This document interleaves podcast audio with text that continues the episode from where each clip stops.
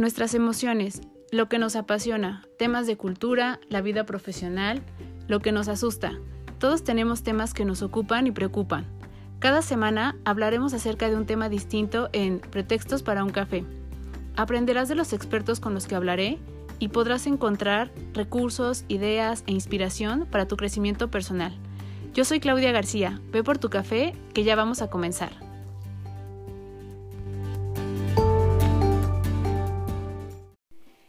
A todos, bienvenidos a un episodio más de Pretextos para un café. Y en esta ocasión vamos a hablar acerca de la fuerza de voluntad. Vamos a hablar acerca de este tema para reforzar eh, dos cosas. Uno, la parte que hablábamos en el episodio o episodios anteriores acerca de la ansiedad, de cómo el generar nuevos procesos o hábitos nos ayuda para poder eh, hacer un decremento en los niveles de nuestra ansiedad y cómo la fuerza de voluntad juega un papel muy importante en este cambio de hábitos o adaptación de nuevos hábitos. Y la otra, para procesos de cambio o para habilitar hábitos que queremos integrar a nuestra vida de manera general, no solo porque estemos pasando por un proceso de ansiedad,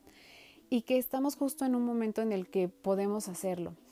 Como sabemos, nos quedan todavía muchos días para estar en casa o para estar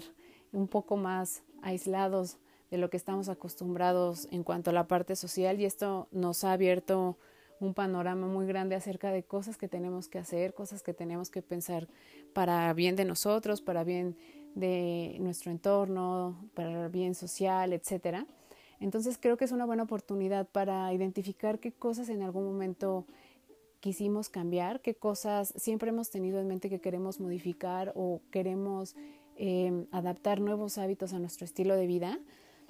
y cómo en, estos procesos, pues la fuerza de voluntad juega un papel muy, muy importante porque hay veces que en el camino nos frustramos al no tener una respuesta rápida o al no, haber, no ver que estamos eh, haciendo las cosas de manera correcta para seguir avanzando y solemos abandonar este objetivo desde el inicio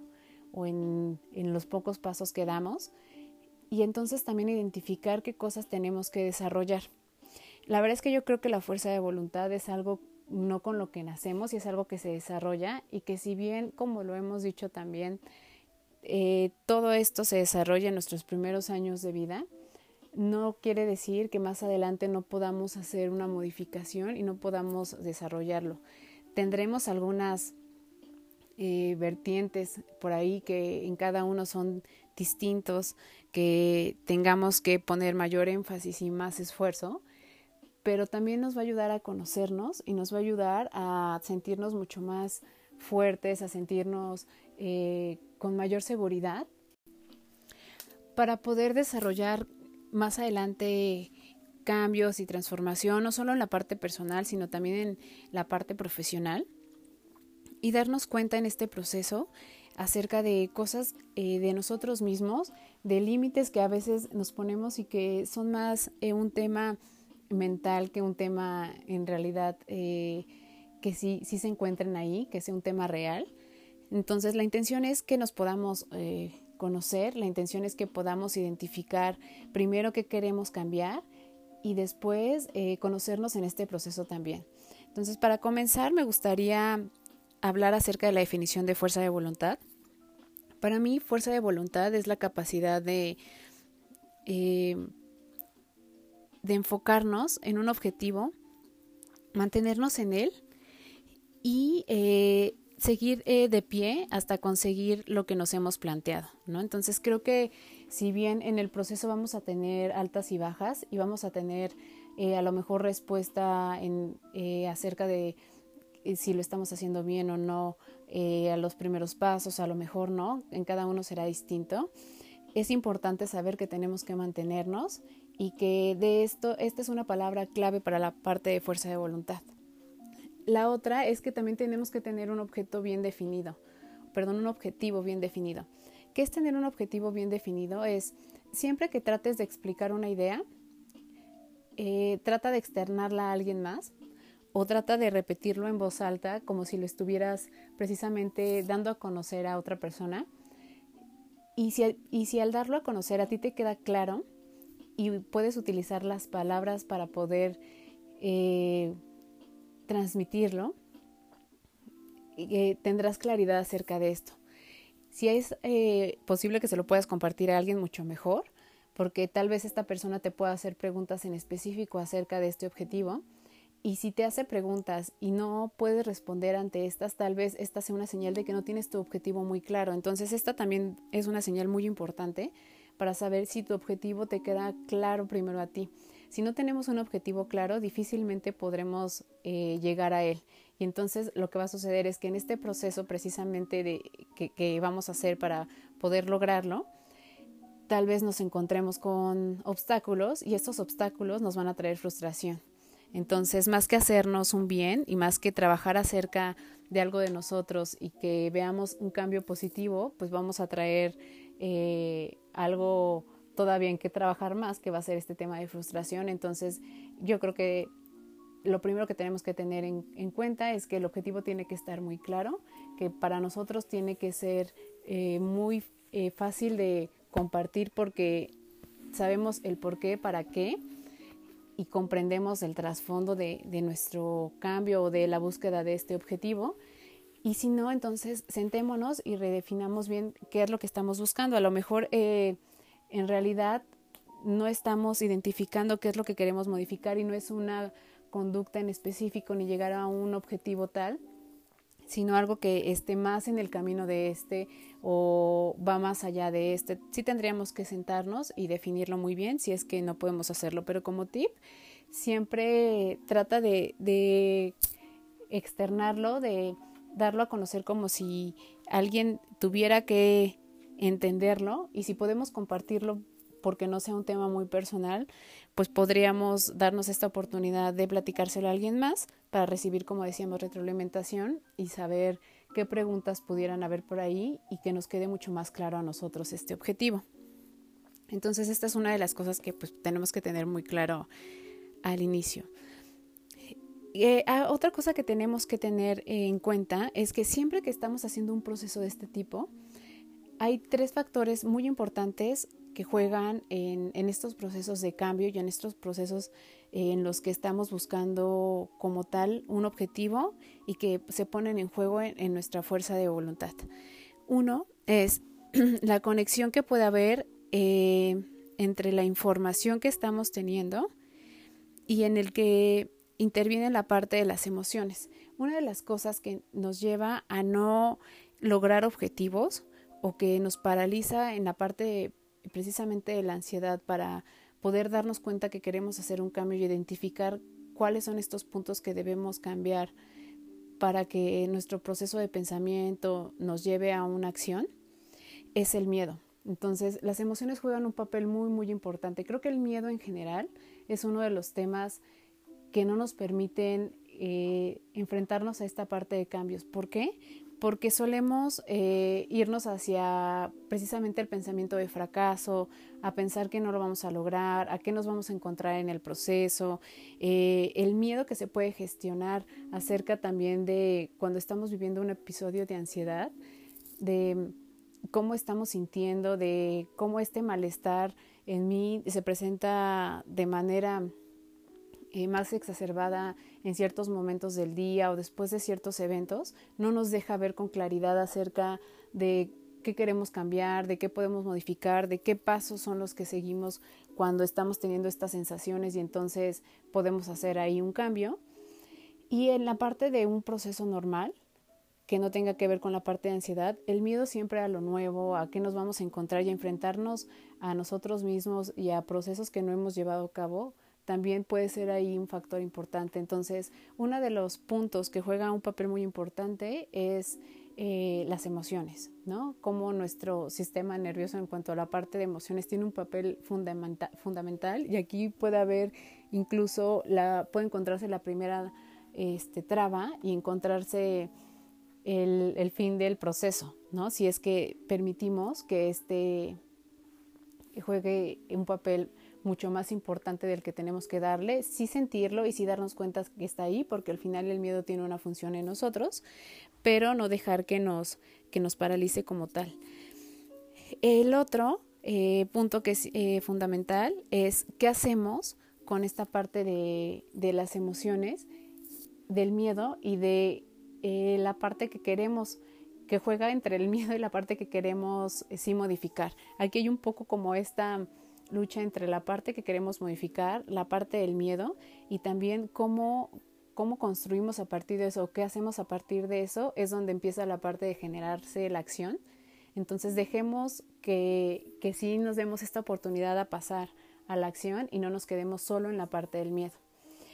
Si lo ponemos de esta forma es, por ejemplo, eh, para precisamente los temas de ansiedad, ¿no? Sabemos que a lo mejor nos da ansiedad eh, mucho más comúnmente por las noches, que es cuando la mayoría de las personas eh, manifiestan este tema de insomnio y de tener algunos pensamientos recurrentes.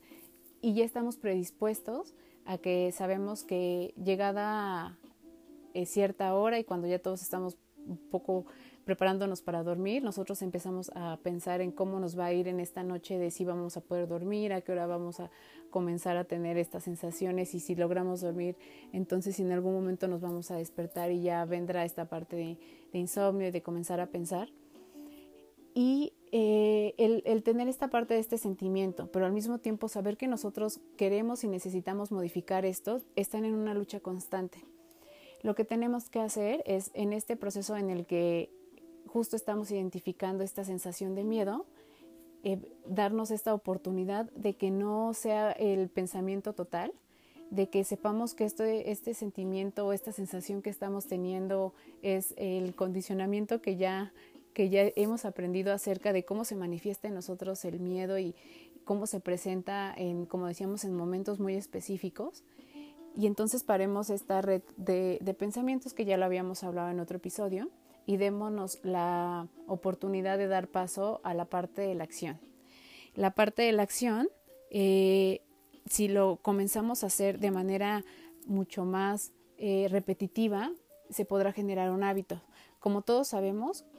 cuando repetimos eh, acciones, y lo hacemos de manera consciente porque en realidad cuando queremos generar un hábito lo estamos haciendo de manera consciente. Siempre nos dicen que el promedio son 21 días, ¿no? Más o menos el que tardamos en generar un hábito. Entonces, en, este momento,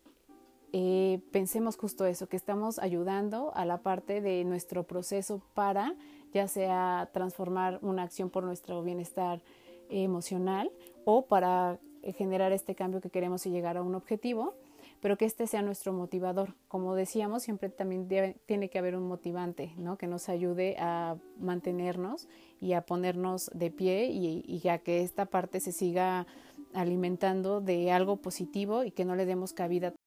a la parte de los pensamientos que nos generan malestar y que se van desencadenando y que vamos haciendo ahí una un caminito de, de, esto y que generalmente es lo que nos lleva a que se prolonguen más estos episodios de, de malestar o de ansiedad, ¿no?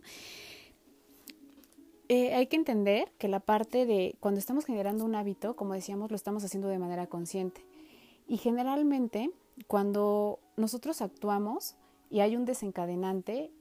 viene esta parte como de un estímulo y entonces este estímulo se va y lleva a la parte de procesamiento en nuestro en nuestra mente y entonces comienzan estos pensamientos y nosotros eh, damos una acción, lo hacemos de manera inconsciente. Son reacciones ya que nosotros las damos eh, de manera automática y que no las hacemos de manera consciente. Nosotros eh, en muchas ocasiones operamos así, operamos de manera automática y no somos tan conscientes de,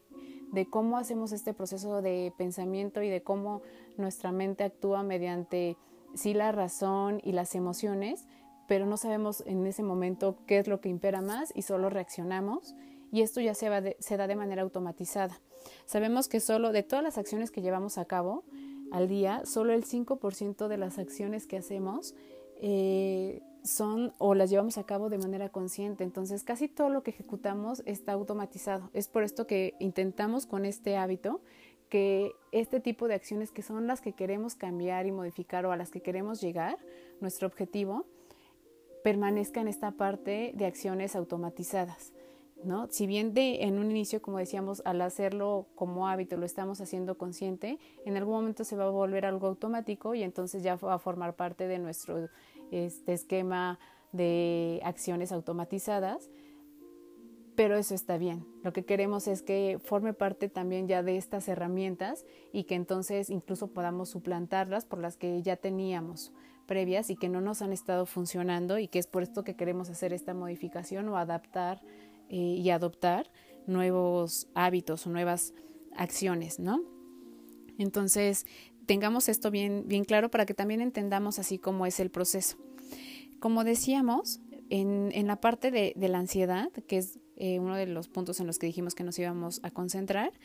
viene esta parte primero de la sensación de malestar, que es el miedo. De ahí pasamos a la parte de eh, tener también esta parte como de sensación, no solo en sentimientos, sino eh, en la parte corporal, ¿no? Y todo esto se registra de manera muy rápida en nuestra mente y accionamos. Entonces, esto lo que hacemos es eh, lo hacemos como de manera muy, como decíamos, automática. Eh, lo externo aquí eh, tiene un papel muy, muy importante y no le dejamos tanta cabida a la parte de lo interno. Entonces lo que intentamos también con esto es que nosotros podamos encontrar en este proceso y en esta estructura la parte interna. ¿no? El poder eh, hacer más caso también a lo que estamos sintiendo, no solo en la parte emocional, sino también en la parte física y darle un espacio para que así podamos concientizar la parte de la acción. Esto también es muy importante. Al hacer este proceso estamos tratando de darle también más cabida a la parte interna y no solo a la parte externa, que está jugando un papel muy importante en las decisiones que estamos tomando y en las sensaciones que estamos permitiendo que se sientan en nosotros. Eh, una vez que llegamos a esto, creo que otra de las cosas que nos puede ayudar mucho es preguntarnos qué pensamos o qué sentimos y qué hacemos con esto. Este, estas tres preguntas nos van a ayudar muchísimo. ¿Qué pensamos acerca de esto que está sucediendo? Tener una respuesta hacia nosotros. ¿Qué sentimos? Y con esto decíamos no solo en la parte física, sino también en la parte emocional. ¿Y eh, qué estamos decidiendo hacer con esto? Esto también nos va a ayudar a volver a alimentar la parte del objetivo. Creo que esto es muy importante y nos ayuda también a tener un diálogo interno. Una de las cosas que hablábamos que, que, de repente no sucede es que no tenemos esta parte de comunicación con nosotros mismos y no nos damos la oportunidad de escucharnos. Entonces esto también nos va a ayudar a tener mucho más eh, despierta o hacer eh, mucho más frecuente esta parte de escucharnos y de tomarnos como un poco más en cuenta acerca de las cosas que estamos decidiendo, de que no todo lo tenemos que hacer en automático y no todo lo tenemos que hacer por el deber ser o por lo que nosotros creemos que debiera suceder o por las creencias que en lo externo nos dicen que, que es así como nos tenemos que manejar. Escuchémonos también y ahí también vamos a entender si hay cosas que también estamos haciendo más por, por esta parte, como decíamos, de un sistema de creencias externo que porque nosotros mismos querramos hacerlas. Entonces, escuchémonos y hagámonos caso acerca de esto y evaluémonos qué, tanto de lo que estamos haciendo en realidad es algo que nosotros estamos haciendo de manera consciente, que es algo que queremos hacer y que querríamos vivir también o seguir viviendo más adelante. Entonces, eh, es por esto que, que la parte de, de, la, de la ansiedad eh, se representa de distinta forma. Si nosotros no tenemos esta parte como del diálogo, no podemos entender cómo todos manifestamos o todos en nosotros la parte de la ansiedad se, se presenta, si bien hay sus generalidades, lo presentamos de manera distinta porque justo en el episodio donde hablábamos de la ansiedad decíamos que en la parte o en la categoría para hacer un diagnóstico a veces es complicado porque no es general para todos, porque depende mucho nuestro estilo de vida, los desencadenantes, este, nos, nuestra historia personal, etcétera. Entonces, esto también nos ayuda a ver que es por esto que todos manifestamos en, de alguna manera la ansiedad de distinta forma. Y hay quienes, si bien sí tenemos como puntos muy específicos de cómo se representa, que puede ser el insomnio, que puede ser eh, incluso en algunos la hiperactividad, en otros el comer demasiado, etcétera. Hay otras cosas que de repente se dejan asomar y que se van sumando a la parte de malestar, pero que no somos tan conscientes de ellas, ¿no? Como el mordernos las uñas, como el tronarnos los dedos, como eh, algunas cosas incluso ya un poco eh, que nos pueden generar también un malestar físico como el estarnos, no sé, rascando la piel. Este, hay personas que de repente se arrancan algunos cabellos, ¿no? de uno en uno. Entonces, este tipo de cosas eh, también juegan parte de esto, pero el, el, preguntarnos y el escucharnos nos ayudará también a entender por qué reaccionamos de distinta manera y por qué se representa y se presenta en nosotros de distintas formas. Y como decíamos, nunca usemos el referente de los demás, seamos nosotros nuestro propio referente para poder entender esta parte y para poder eh, hacer un proceso muy individual y un proceso muy dirigido hacia nosotros. Estamos hablando de esto porque al tener esto muy claro va a ser mucho más fácil que también nosotros podamos tener y fortalecer esta parte de fuerza de voluntad. Es necesario como entendernos, comprendernos, conocernos y, con esta información eh, poder trabajar y sentirnos más seguros de hacia dónde vamos,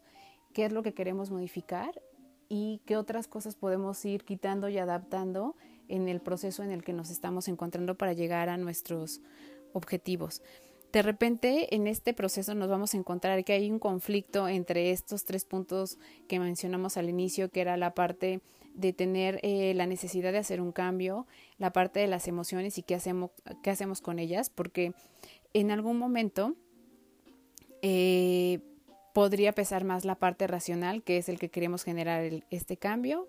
eh, en otros momentos pudiera tener más peso la parte emocional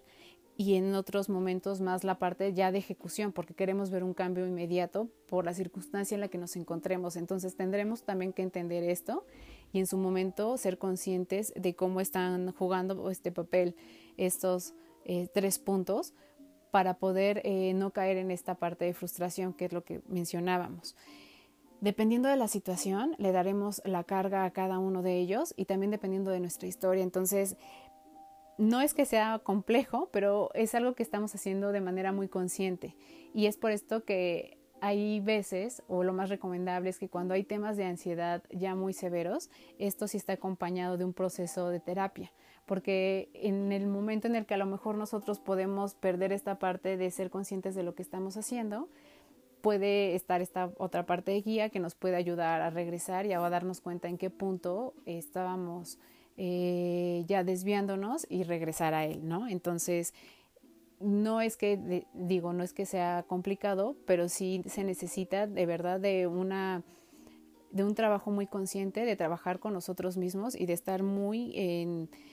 en alerta acerca de, de, qué es lo que estamos haciendo, cómo se está accionando y de conocernos primero, ¿no? Para saber identificar que hay acciones y que hay eh, sensaciones o sentimientos o pensamientos que generalmente no tenemos y entonces es aquí donde nosotros no sabemos que está sucediendo algo distinto con nosotros y así poder evaluarnos. Y aquí hay otro punto muy importante. En la parte de las sensaciones y generalmente en la parte eh, cuando hay un sentimiento de miedo, si bien pensamos que el miedo y nuestra respuesta al miedo eh, pudiera ser muy reactiva y pudiera ser desde el huir, desde el a lo mejor eh, evadir, ¿no? El paralizarnos, en cada uno es distinto. Si hay energía o si hay una fuerza ahí que se empieza a generar cuando empezamos a sentir miedo.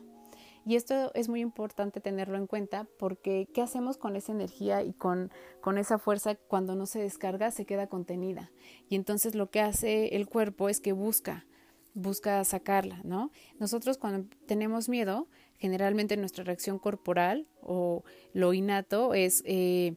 que viene como una parte sí de temor hacia nuestra mente y como decíamos, puede ser algo real o no real. Si nosotros lo pensamos, el cuerpo lo vive como si estuviera sucediendo, como si sí estuviera ahí, ¿no? Y entonces pudiera ser que el cuerpo reaccione en huida, que nos sintamos muy nerviosos, que eh, tengamos acciones de supervivencia,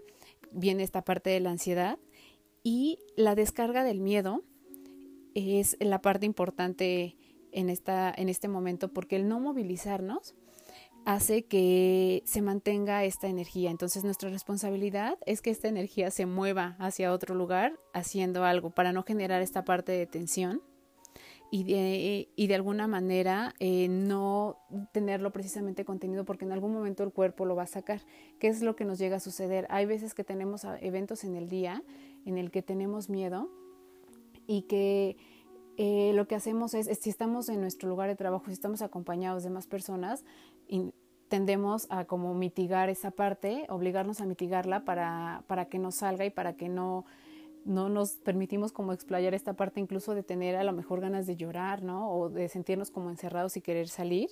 Y entonces esto se queda contenido y es precisamente cuando vienen estos episodios de repente en el que si nuestra ansiedad la manifestamos eh, comiendo demasiado, entonces vienen estos episodios de comer mucho o viene esta parte de, ansiedad en la noche y, y no dormimos, pero precisamente es por esta carga como de energía que no logramos sacar, que no lo externamos y entonces no hacemos nada. ¿Qué es lo que podemos hacer aquí en este eh, proceso de trabajo en donde estamos poniendo y desarrollando la parte de la fuerza de, voluntad?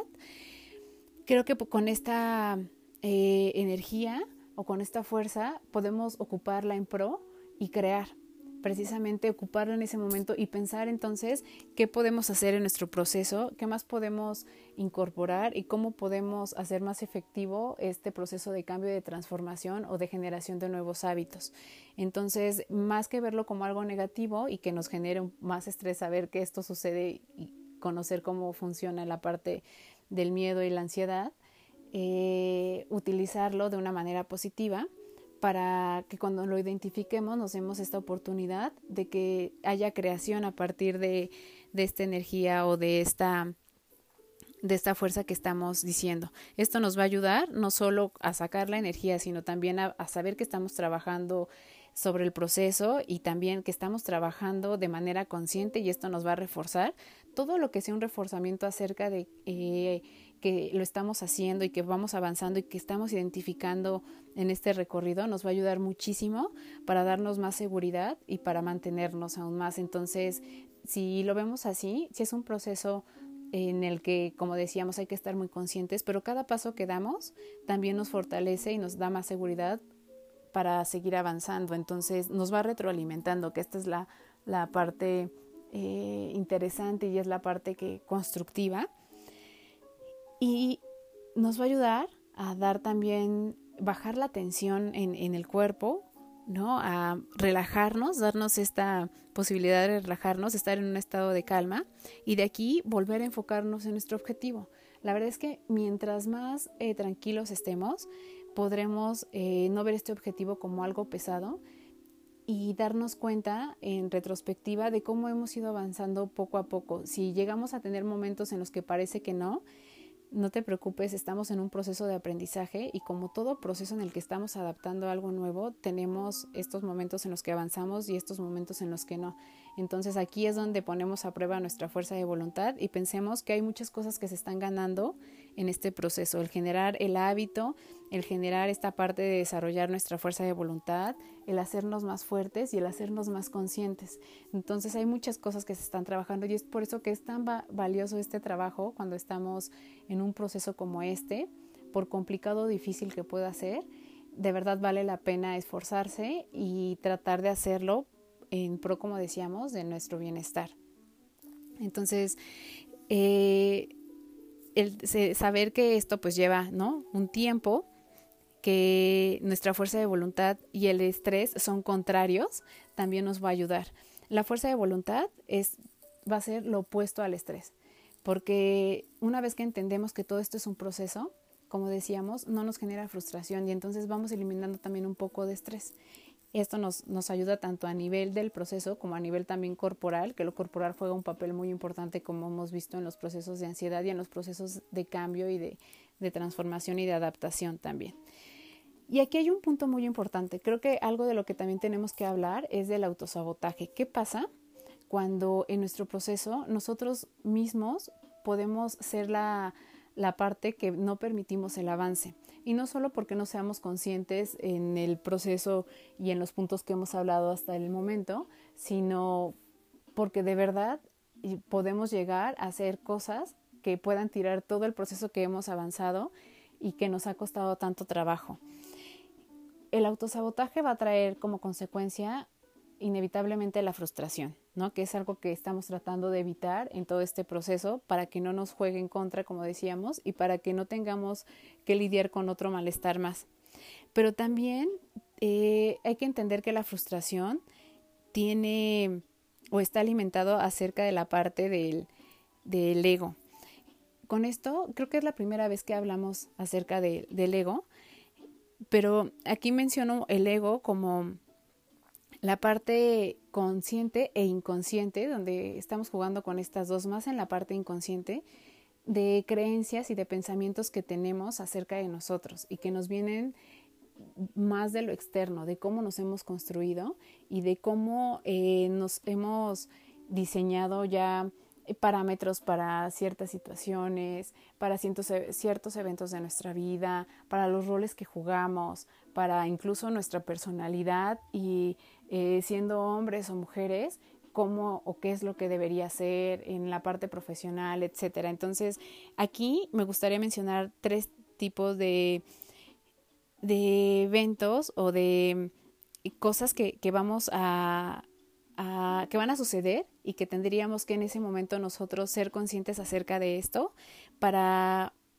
poder identificar que nuestro proceso no estemos eh, autosaboteándonos y que no estemos jugándonos en contra nosotros, ¿no? Como decíamos, el autosabotaje trae la parte de frustración, entonces no vale la pena que todo lo que lleguemos a hacer, por pequeño o mucho que sean los avances, de repente lo dejemos eh, que se caiga por esta parte más inconsciente en la que llegamos a, a caer y que nos pueda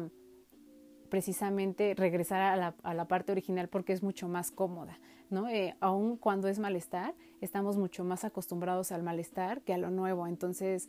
esta parte de miedo nos puede jugar también muy mal y dejarnos en esta parte de comodidad de no hacer nada y seguir viviéndonos en la parte del malestar y de víctimas de nuestro propio pensamiento y de nuestra propia eh, sintomatología que, que si bien no lo estamos disfrutando, también ya estamos acostumbrándonos a ella y acostumbrando a los demás también a ella y haciendo de esto un modo de vida. Entonces creo que esto es muy, muy importante. Creo que lo primero es que tenemos que ser muy amables con nosotros, tenemos que ser eh, muy eh, pacientes con nosotros y con este proceso, porque tenemos que aceptar que hay cosas que no podemos eh, controlar y hay cosas que sí podemos evitar para no vivirnos en conflicto, ¿no? Hay cosas que no podemos controlar como lo externo y algunas situaciones justo como la que estamos viviendo en este momento, en la que no podemos controlar las medidas que se están tomando. Si esto nos está generando malestar, pues tendremos que trabajar con ello,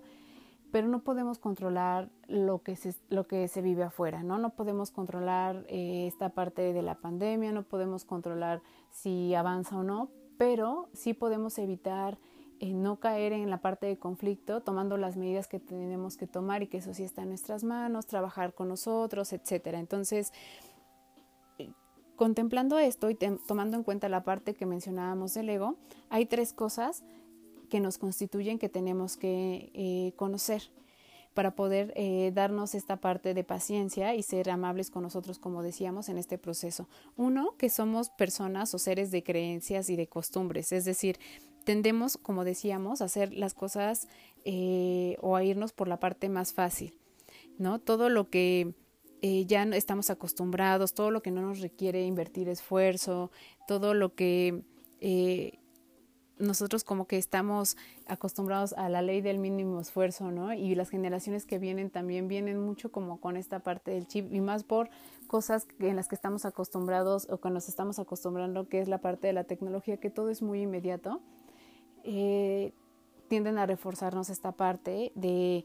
de, que estamos acostumbrados a varias cosas como esta, como decíamos, al placer de manera muy rápida, a que todo sea muy desechable, a que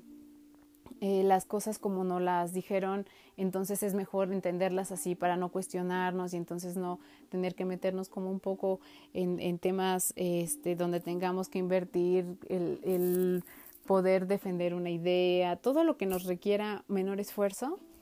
eh, juega una parte importante en la, en la parte de costumbres y esto es uno de los factores que nos puede eh, jugar en contra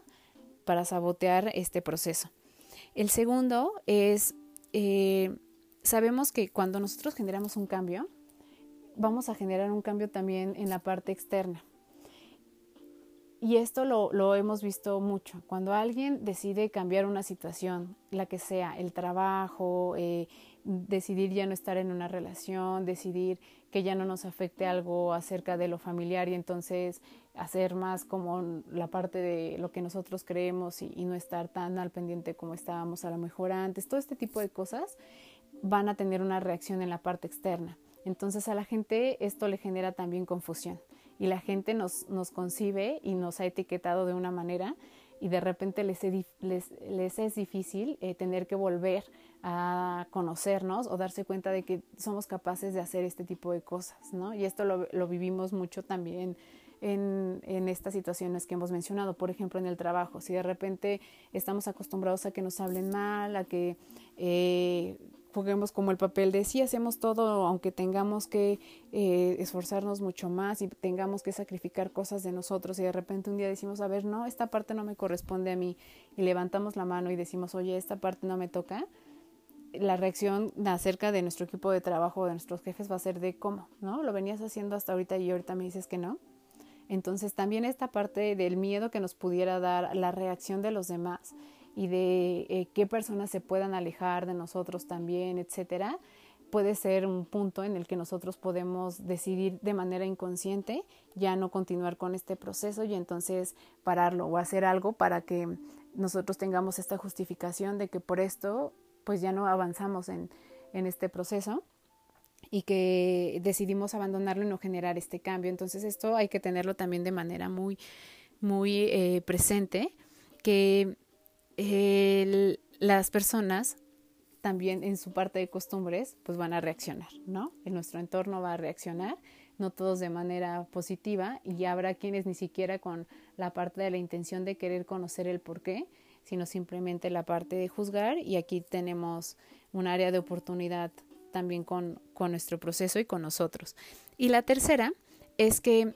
la mayoría de las personas que, que llegamos a tener momentos de ansiedad somos personas que en su momento, y que lo seguimos haciendo continuamente, pero que en su momento pasamos por algún conflicto y entonces la manera de resolverlo fue más hacia el analizarlo, el pensar mucho y entonces llegar a alguna conclusión y decidir cómo actuar. Esto nos funcionó muy bien en su momento y entonces es por esto que seguimos adoptando esta medida de, de cómo solucionar las cosas o cómo entender las cosas, y por eso la mayoría de las personas que llegamos a tener ansiedad somos personas que pensamos y pensamos y pensamos y pensamos y por eso tratamos de analizar mucho y es por esto que el pensamiento es una de las cosas que más tenemos que controlar cuando estamos pasando por estos procesos de ansiedad. Entonces, si bien en su momento nos funcionó, en este momento nos está paralizando, ¿no? Y en este momento eh, nos está trayendo un malestar.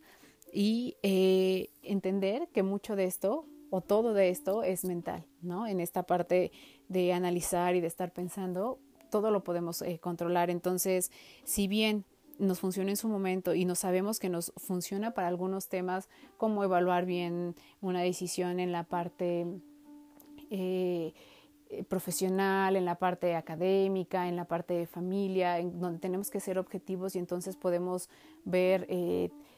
todas las aristas y entonces con esto decidir, en algunas cosas nos estamos haciendo mucho daño. Entonces identificar cuando este modelo de procesar la información y de tomar una decisión nos genera malestar y decir no es aquí y no es así como, como tengo que resolver este problema. No es mediante este proceso que me, que me le sé muy bien que es pensar y pensar, no. Entonces, tratemos en la medida, como decíamos, de cortar esta cadena de pensamientos y de, o de cambiarla, porque si eh, decimos un no o eh, rompe aquí esta cadena, lo negativo siempre trae como una parte de resistencia, entonces mejor modifiquémosla por otro tipo de pensamientos si es que así nos funciona mejor.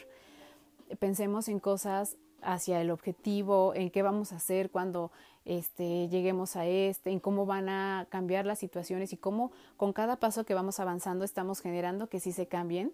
Y también el visualizarnos nos ayuda muchísimo. Vamos a hablar un poquito más acerca de esto, pero de verdad el tener el foco en el objetivo, como decíamos en el inicio, para mantenernos, juega un papel muy importante, visualizarnos cómo estamos, incluso eh, podría ser en imaginarnos cómo está pasando un, cambio en nuestra mente, en el, con cada cosa que estamos haciendo, nos va a ayudar muchísimo. ¿Por qué? Porque todo, como lo hemos dicho, todo lo que en la mente se representa mediante un pensamiento, aunque no sea algo real, y también, aunque no somos capaces de ver cómo funciona en el interior nuestro pensamiento, nuestra mente, nuestro cerebro, si nosotros lo contemplamos como si lo estuviéramos visualizando, nuestro cuerpo va, a reaccionar como si de verdad estuviéramos viendo algo. Ahorita vamos a hablar un poquito más acerca de esto. Pero esto nos va a ayudar muchísimo. Entonces cambiamos este tipo de pensamientos por este, por estos en donde podemos aportar más. Y entonces con esto ya tenemos estos eh, tres puntos que son los que principalmente hay que cuidar, que nos pudieran eh, jugar en contra para autosabotearnos y para que con esto venga la parte de frustración y abandonar nuestro proceso. Entonces, recordemos que la intención es que nuestra fuerza de voluntad siga aquí eh, presente, que nos mantengamos y que sigamos en la parte de la búsqueda de nuestro objetivo. Y hablando un poquito más acerca del tema de visualizar, este nos ayuda muchísimo en cualquier proceso, no solo cuando estamos ante esta parte de generar un cambio porque estamos viviendo ansiedad, sino para cualquier, como decíamos, proceso en el que queremos llegar hacia un objetivo o que queremos hacer un cambio o integrar un nuevo hábito en nuestro día a día. El imaginar y visualizar nos ayuda poco a poco a este proceso de cambio. La mayor parte de la información que percibimos se da por medio visual, ¿no? Entra por los ojos. Los ojos son esta parte de eh, vehículo para poder captar las señales de lo externo y luego esto pasa a un proceso en nuestro cerebro, ¿no? Y en nuestro cerebro lo que, lo que ya llega como la imagen la interpretamos, nosotros le damos una interpretación y dependiendo de la interpretación que le damos, se empieza a gestionar todo, se empieza a gestionar una emoción, se empieza a gestionar una acción o simplemente un, juicio, un pensamiento, eh, reforzamos o no alguna creencia, ¿no? Entonces juega un papel muy, muy importante porque eh, incluso hay dichos, ¿no? Que por ejemplo, nosotros podemos escuchar a alguien que pueda hablar muy bien acerca de todo el tema de valores, de ética, eh, que pueda ser una persona que pueda transmitir el conocimiento muy bien y que pueda hacernos creer de verdad acerca de estos temas. Y nosotros podemos darle este concepto a esta persona. Pero una vez que la vemos actuar, esta parte de información visual nos va a reforzar este, este papel o este lugar en el que lo estábamos poniendo y nos va a, a dar, pues sí, información más, más fehaciente acerca de esta persona y también nos va a ayudar a que esta información se confirme o bien se, no la validemos y entonces eh, anulemos lo anterior, ¿no? O si incluso conjuntamos esta parte de que sea una persona que pueda transmitir muy bien esta información, pero no hacemos como un match entre la manera en cómo lo expresa y la manera en cómo lo transmite en cuanto a la parte de palabras y de la información, va a quedar aquí un poco en duda. Y es por esto que la parte de la imagen para nosotros es muy importante. Para todas las personas, la parte visual juega un papel muy, muy importante, ¿no? Desde que conocemos a alguien, desde que interactuamos con esta persona, desde que en ciertas cosas eh, evaluamos esta parte, como decíamos, de la información que estamos recibiendo, de la información que nos están dando de manera no verbal también juega una parte muy importante, toda la parte de la imagen ¿no? de, esta persona, todo lo que recibimos de lo externo en cuanto a la parte visual ayuda mucho a la parte de confirmación. Entonces, es por esto que puede tener mucho peso la parte de visualizarnos para poder ayudarnos a la parte de nuestro proceso. Los miedos, si nos damos cuenta, también son eh, imaginarios, o sea, llegamos a visualizarnos cuando eh, tenemos pensamientos eh, negativos en los que estamos a lo mejor incluso siendo fatalistas en algunas cosas. Entonces nos imaginamos tal cual la escena y eso hace que nuestro miedo se viva tan real. Si entendemos esta fuerza de que, puede tener la parte de visualizar las cosas, de imaginarlas, entenderemos por qué puede ser también muy fuerte si es que hacemos lo contrario y entonces decidimos imaginar estar tranquilos y en paz. Es por esto que decíamos que en esta cadena de pensamientos, cuando venga esta parte de un miedo imaginario, cambiar y, transformar este pensamiento por imaginarnos estando en tranquilidad y cómo estaríamos si, si, este miedo no estuviera presente y cómo estaremos al final de este proceso en el cual estamos trabajando lo que sucede es que no sabemos que tenemos esta capacidad de elegir. Estamos mucho más acostumbrados a trabajar por, por la parte del miedo, porque es así como eh, se nos acostumbró y es así como aprendimos muchas cosas en la escuela, en la vida, etcétera, incluso con lo que está sucediendo ahorita, ¿no? Pasa y nos traen, nos dan alguna información acerca de cómo se está dando esta situación de la cuarentena y qué está pasando con las decisiones en las empresas, etcétera y lo primero que nos viene a la mente son la parte de pensamientos negativos y del miedo y no en la parte como un poco de no, todo va a estar bien, bueno, podamos hacer esto, bueno, podemos tener esta oportunidad, que creo que esta es una de las cosas que se está modificando y que nos estamos dando permiso de hacer eh, con todo esto que, que se está generando, porque aquí tenemos de dos, o vivir esta parte con miedo o decidir hacer algo para nosotros y salir de esta lo más airosos posibles, incluso con algunas ventajas que, pudieran ser esta parte de transformación en nosotros, que lo hemos hablado en otros episodios. Entonces entendamos que esta parte de la reacción cuerpo, cuerpo, mente y mente-cuerpo es muy, muy importante para cambiar un proceso este, mental, más en la parte de ansiedad y más si lo empezamos a implementar para construir también. Entonces es muy importante esta relación que, que nosotros eh, hacemos en cuanto a la parte de nuestras reacciones eh, por cómo está conformado y cómo está configurado y cómo juegan esta parte de mente y cuerpo en nosotros. Y eh, entender que nosotros podemos crear a partir de lo que creemos. Sé que suena como algo repetitivo y que lo escuchamos a veces, muchas veces en las redes sociales, pero de verdad creamos lo que creemos. Entonces tratemos de transformar esta parte de pensamientos a nivel general para este proceso que, que querramos eh, en cuanto a un objetivo que tengamos, pero también para,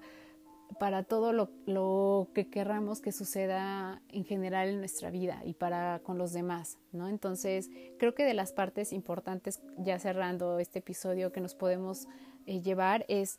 que la fuerza de voluntad se desarrolla y que este tipo de procesos nos van a ayudar a darnos cuenta que sí se desarrolla y, que podemos ser cada vez mucho más eh, fuertes y mucho más eh, conscientes de cómo estamos trabajando nuestros procesos en cualquier área de nuestra vida. Nos podemos llevar también el que podemos identificar que hay cosas que juegan más en la parte inconsciente y que a veces nos sabotean en este proceso que queremos hacer de cambio y de, llevarnos hacia una parte de bienestar y que siendo conscientes lo podemos eh, traer y lo podemos trabajar. Y que tenemos una herramienta muy poderosa que es el poder elegir qué tipo de pensamientos tenemos, que también tenemos que entrenarlo y que también nos va a ayudar el que poco a poco lo estemos fortaleciendo para darnos cuenta que nosotros tenemos esta parte de poder para poder de poder para poder, pues sí, para poder eh, lograr que nuestras vivencias hacia las cosas sean distintas y no vivirlas con miedo o tratar de vivirlas con el menor malestar posible. Y quisiera cerrar con, con esto que es mm, tu mente dirige tu cerebro.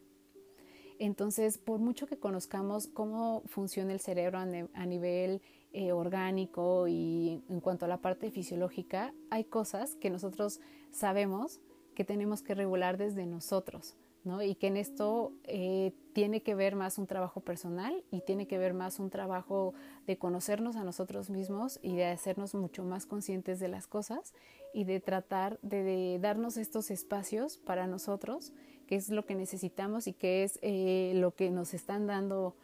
ahora con, con esta situación y hacer con esto eh, una transformación para nosotros en todos los niveles que querramos hacerlo, tengamos o no tengamos ansiedad, para las cosas que querramos modificar y en las cuales querramos transformar y ser mejores personas, conozcámonos, entendamos nuestros procesos acerca de cómo pensamos y cómo vemos las cosas y decidamos hacia dónde queremos caminar. Entonces espero que este episodio les haya funcionado, que sea una herramienta para poder hacer cosas en estos días, para no vivirnos en ansiedad y también para hacer estos eh, posibilidades de transformación en todos. y eh, espero que no haya sido con mucha información y que se haya podido como comprender, pero este tema de la ansiedad y cómo funciona con nosotros y nuestros procesos de pensamiento parecen complejos, pero una vez que los podemos desenmarañar y nos conocemos, podemos hacer muchas cosas con, con esto. Entonces espero que esto sirva y nos escuchamos en otro episodio más con otro pretexto para tomar café, para hablar, para estar en comunicación y para mandarles desde aquí un abrazo muy fuerte y una caricia, ya que no podemos tener contacto. Creo que las palabras también son una caricia. Entonces nos escuchamos en otro episodio y cuídense mucho. Bye.